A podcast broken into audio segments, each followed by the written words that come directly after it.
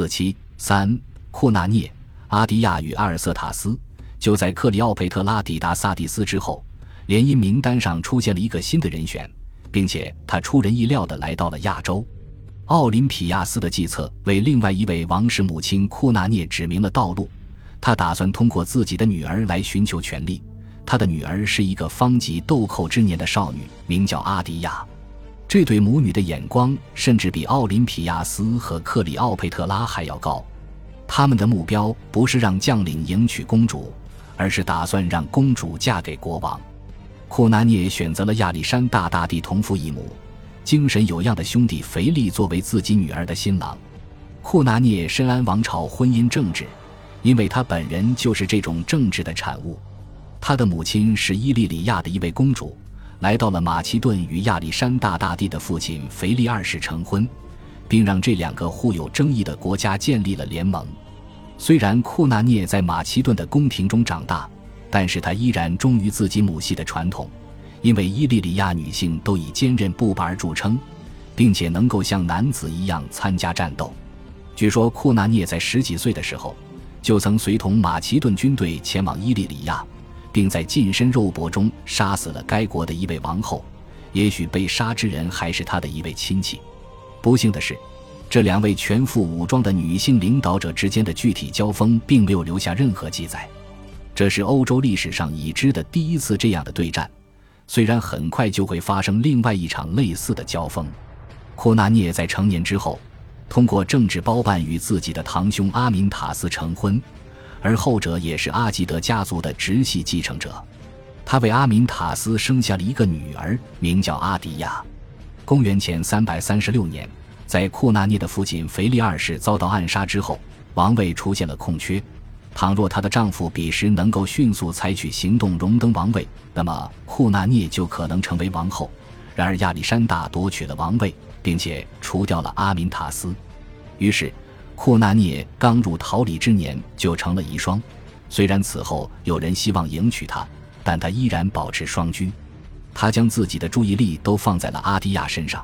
按照伊利里亚人的风俗，将她培养成了一位女猎手和女战士，足以令其在男子中也不逊色。在库纳涅三十岁出头的时候，阿迪亚才刚过青春期。此时亚历山大大帝逝世了，腓力登上了王位。此时。库纳涅尚且年轻，完全可以嫁给腓力，但夏子嗣。但是他把这个机会留给了自己的女儿，后者拥有的王室血统比自己的还要纯正。亚历山大大帝逝世后的第二年，他与阿迪亚一同离开马其顿，在一队雇佣武装人员的陪同下进入亚细亚。库纳涅打算找到腓力，并把阿迪亚嫁给他，从而提升自己所属王室一脉的地位。这一脉来自一个拥有伊利里亚血统的好战女子，这一举动撼动了巴比伦已然摇摇欲坠的权力结构。此举也将增加两位共治国王中的一位的合法性，从而让整个君主制度得到强化，进而降低将领们的影响力。事实上，这种举动可能会导致四位监护者所组成的委员会就此被撤销，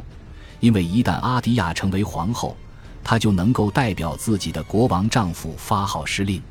作为这个委员会的一位成员，安提帕特决定阻止这场婚姻的缔结。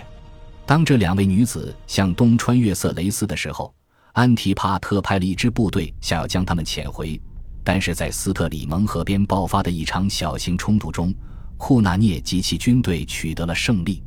于是，库纳涅的队伍继续前进，渡过赫勒斯滂海峡。进入了亚细亚，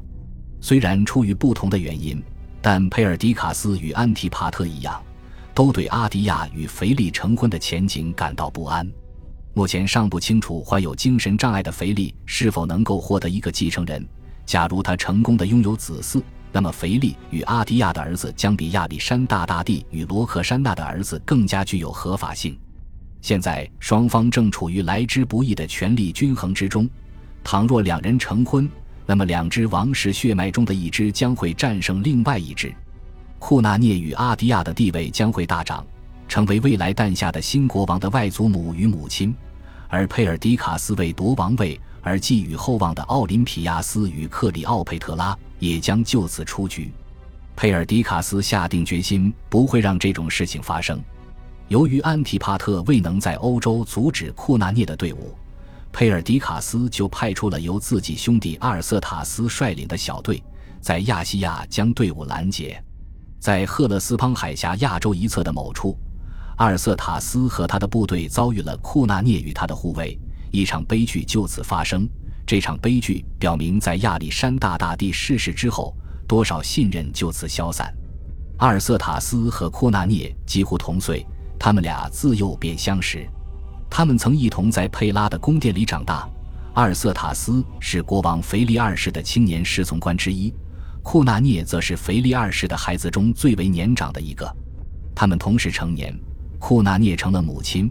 而阿尔瑟塔斯则成了亚历山大大帝麾下军队中的士兵。如果此时是在不同的情境下，他们两人可能会欣喜于再度相逢。但是在亚历山大大帝统治的这十二年中，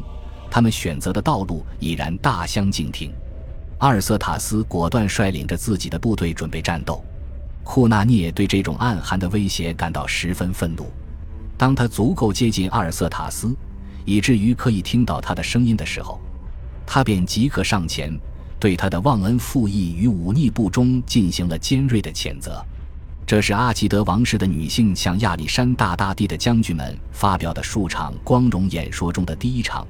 因为此时王室打算对自己面临的新现实展开反抗。那个腓力二世为他们建立的宫廷世界，那个士兵们将阿吉德家族的成员尊为超凡存在的世界，已经不复存在了。亚细亚征战的巨大影响力已经将这个世界炸得粉碎。亚历山大大帝已经建立了一支无所不能的军队，一支能够对抗其创造者的大军。所以现在到底是谁主沉浮，已经不再明了。在这种情况下，阿尔瑟塔斯决定不仅要控制局势，还要主宰局势。他终结了这场与库纳涅护卫的交锋。交锋的细节并没有留存于任何记载中。库纳涅最终被杀，但可能起初阿尔瑟塔斯只是想将他俘虏。并把他遣送回欧洲，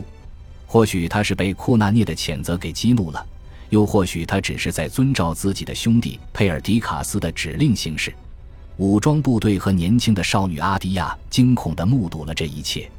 这种对自己决心的野蛮展示，甚至比两年前佩尔迪卡斯策划的战象踩踏处决还要残忍。不过，这一野蛮行径引发了适得其反的举动。当这场杀戮的消息传到巴比伦的时候，马其顿的军队因为腓力二世的女儿被杀而对佩尔迪卡斯深感厌恶，正如他们在亚历山大大帝逝世的日子里所做的那样，士兵们开始反抗佩尔迪卡斯的领导，并且团结到了王室的周围。佩尔迪卡斯发现自己刚刚赢得的军事荣耀正在逐渐消散，为了安抚麾下的军队，他改变了主意。将阿迪亚接到了自己的营地，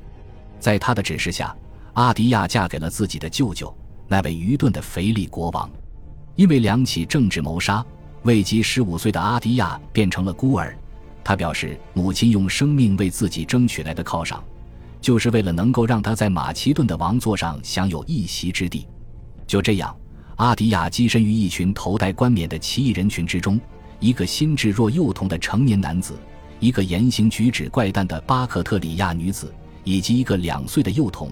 这个幼童就是他的表弟，现在才刚刚学会走路和说话。他很快就发现，自己才是他们中唯一有能力行使权力的人。他也一定注意到，鉴于军队对他与腓力婚姻的支持，这些普通的士兵可以被拉拢到他的身边。正是这些人让腓力登上了王位，并且赋予了他新的名字。借此希望他能够获得自己更为伟大的父亲腓力二世所拥有的荣耀。出于相同的原因，他们现在也可能会拥戴伟大的腓力二世的外孙女阿迪亚。似乎为了迎合那些人对于过往的渴望，阿迪亚也改掉了自己的名字。在他坐上宝座的时候，就更名为欧律狄克。这是一个带有优良阿基德血统的名字，也是他的外祖父腓力二世的母亲的名字。这个名字比阿迪亚更加适合他现在的新身份，因为阿迪亚只是一个伊利里亚人的名字，他也如曾叫阿里达乌斯的腓力一样，现在成了阿基德古老传统亚历山大大帝攻入亚细亚之前的祖祖辈辈的旗手。他的母亲和外祖母伊利里亚女战士们的传统暂且被搁置一边，取而代之的是他从外祖父那里继承的遗产。然而，尽管阿迪亚可能会把自己标榜为土生土长的王室成员，但是他仍然保留了库纳涅培养他的那种好战风格。他的伊利里亚渊源并没有仅仅因为改换姓名就被切断。亚历山大大帝的高级将领们即将与这位史上最为坚毅的女子爆发不断的冲突。感谢您的收听，喜欢别忘了订阅加关注，主页有更多精彩内容。